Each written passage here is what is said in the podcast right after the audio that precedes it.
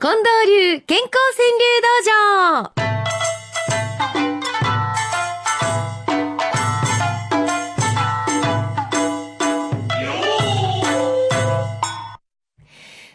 週皆様が来てくださいました、この幸せの五七五の集い。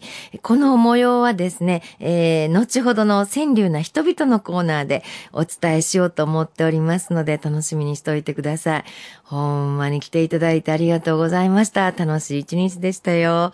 さあ、そして今日も、えー、たくさんいただきましたけども、今日のね、川柳の中には運動会についててのものが結構あるんですけれども、福井さん、今日あたりが運動会のとこ多いんですか？はあ。で、あのー、いや、お天気が心配やわ、と思って、調べてもらいました。そしたら、今雨は降ってますけれども、どうやらだんだんと雨は上がって次第に晴れてくると。お昼過ぎからは近畿地方、高気圧に覆われて次第に晴れてくるだろうということですから、明日は割と良さそうですね、特にね。ああ、だから明日が運動会のとこやったら、あのー、もう、運動場もちゃんと水が引いてて大丈夫かもしれません。いい運動会にしてくださいませ。この方は、うん、黄色い財布さんがくださいました。運動会、こけた友待つ孫かいな。もう、孫さんが一等賞なれなれって言って、わー、頑張れ頑張れって言うてるけれども、その孫が、ね、一緒に走ってたお友達がこけたら、そのお友達を待ってる。嬉しいもんやね。ああ、うちの孫、ええ子に育ったな、ってなもんやね。運動会こけた友、待つ孫かいな。ね一番になるだけがええことちゃいますがな。ねえ。はい。じゃあ、玉ねぎポン太郎さんっていう人も くれはったんやけど、これも複雑よ。徒競走。あ、走りっこっていうことですね。かけっこ。徒競走。社長の孫に勝つ我が子。あかんがな。ダメダメ、買ってどうすんの？え？社長の孫やでうまいこと気ぃつこてえな、うちの孫。わからんから買ってもたがな。徒競走。社長の孫に勝つ我が子。あ苦しい大人の思いをね、なかなか子供には伝えられません。うさぎちゃんの一句です。褒められて、だし巻き光る運動会。あのー、お弁当の時間、お昼の時間、なんであんなにだし巻きは美味しいんやろか。ねえ、あの、思い出しますね。こう、お重にだし巻きいっぱい作ってきてくれんのをみんなで食べたあの思い出。いいなぁ。羨ましいなぁ。あ、そう思うとね、あの、今日はお母さん、母親について作ってくれてはるのもいくつかあるんですけどね。全身爛漫さんの一句。もう一度、母が作ったお弁当。ほんまやね。思い出しますね。もう一度、母が作ったお弁当。もう一回食べたいわ。えー、洗濯ばさみさんは、こんな一句です。ちょっとだけお先に行くと母笑顔。うん。北狐さんは、上差しの母の手紙に手が伸びず。ああ、これはお母さんから来た手紙を上差しに入れてあんねんけど、うーん、お母さんの手紙読もうかなと思うんやけど、ああ、もうお母ちゃんの言うてることはもう分かってる。分かってんねんけど、それに今の自分答えられへんねん。辛いねん。っていうような、そんな気持ちですかね。上差しの母の手紙に手が伸びず。ねえ、切ない思いをくださいました。ありがとうございます。さあ、そして、うん、やっぱりこの秋のいろんな風景もくれてはるんやけれどもね、雪見酒さん。中秋の名月、窓に一人酒。染み入りました、福井さん。福井さん、今日中秋の名月なんですって。ねえ。一人酒？あ、一人ジュース？福井さんは割とね、あの、ウーロン茶やねんね。中秋の名月窓に一人ウーロン茶じゃな。ちょっと寂しいな。中秋の名月、ま、窓に一人酒とくれはりました。えー、夜になったらお月さん綺麗に見えたらいいのにね。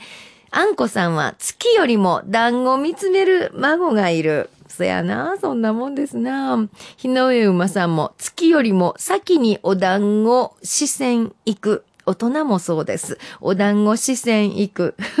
そうかもしれません。明石の鶴さんのこの気持ち私もようわかります。あれそれと笑ってわかる友が増え。せやねん。もうね、いろんなものの名前が出てきませんねんね。えっ、ー、と、ほれ、あのー、あれが、えーあそこの、それと一緒になって、えー、次、ああしといてや。オッケーオッケーわかったわかった。ってなもんやね。伊藤敏治さんです。幸せは、笑顔の多い家に住む。うん。そうかもしれない。幸せは、笑顔の多い家に住む。へえ。たぬきの昼寝さんはね、こういう風に言い張るんですよ。何々したらっていうたらっていう言葉がありますね。たらという言葉捨てれば前向ける。せやな、お金持ちの家に生まれていたら、もうちょっと器量が良かったら、あの時あの人にああしてお、ね、いたらとか、ねあの人と結婚していたら、いろいろありませんか？そういうたら。たらという言葉捨てれば前向ける。うん。そういう考え方ありますね。大山信夫さんはお初さんですね。ありがとうございます。病院の扉開けると痛み消え。はあ、これはあれですか？病院に入った時のことですかね？病院の扉開けて入ったら、ああ、これでもう先生に見てもらえる大丈夫と、ほっとしたら痛み消え。ねえ、そんな時あるでしょ。病院の扉開けると痛み消え。パクパクママさんもお初さんです。どうもありがとうございます。器変え、同じ料理もよそ行きに。わかるわ。あれね、同じ料理でも、ちょっといい器に変えただけで、いや、ちょっと高級料亭やんか、なんていう気分になりますよね。あの、たとえ器が一緒でも、ちょっと緑の葉っぱを一本足すとか、なんか南天の実ちょっと置くとか、ねえ、全然違いますもんね。私もね、そういうちょっとした余裕を心がけたいなと思ってはいるんですがね。えメタボーさんです。秋の田の仮穂の後の我が頭 秋の田を穂を刈った後、まるで自分の頭のようやという、これね、私気づきましたよ。秋の田の、言うて、百人一首にあるんですよ。天地天皇が読んではる歌。秋の田の仮穂の硫黄の苫をあらみ、我が衣では梅雨に濡れつつというね。私はあの、百人一首少女でございましたので、秋の田ので分かりましたけども、その天地天皇の歌をこういうふうにはあ、秋の田のカリホの後の我が頭。ありがとうございます。ヒロマサルさん、旬食べる、隣松茸、うちさんま。松茸食べたん？あ、じゃあごめんなさい。隣が食べはったんや。私は食べましたよ、この間。連休に実家に帰りましたら、もう母親が、わかっとるかと。これや、カナダ産やけど、どうや言うて、あの、ラップがしてある、ね、あの、スーパーで買ってきたそのままのものを私にまず差し出します。市場に、帰った途端市場に差し出して、で、ラップをちょっと、ちょっとめくって、そこに鼻当てて嗅いでみ、言われてね。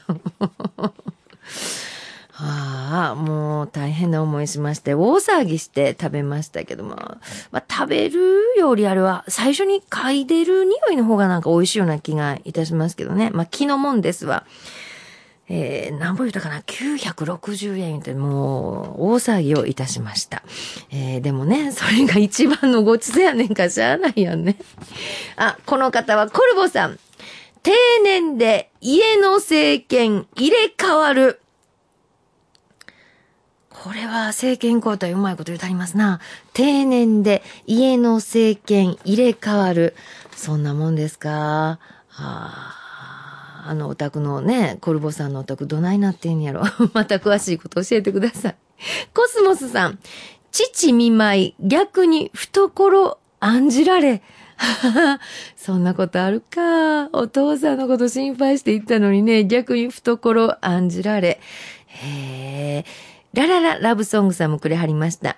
手のひらの水飲む犬の柔らかさ。ああ、なんかあの、自分の手のひらをペチョペチョっとする、ね、ワンちゃんのあの感じがよくわかるような、今なんか、感じが、感触が蘇ったような気がします。えー、今日もたくさんの子をいただきましてありがとうございます。えー、また皆さん送ってきていただきましょう。おはがきの場合はこちらですよ。郵便番号530-8304。毎日放送ラジオ、幸せの575の係です。ファックスは06-6809の9090、6809の9090、e メールの場合は数字の575アットマーク mbs1179.com .com でお待ちしています。これぞというものは毎日新聞長官一面にも載る可能性がございます。幸せの五七五は10月からもういつもと同じ時間にいつもと同じようにちゃんとお送りしますから安心して送ってきてくださいませ。さあ今日も番組の最後には今週の特選5句の発表です。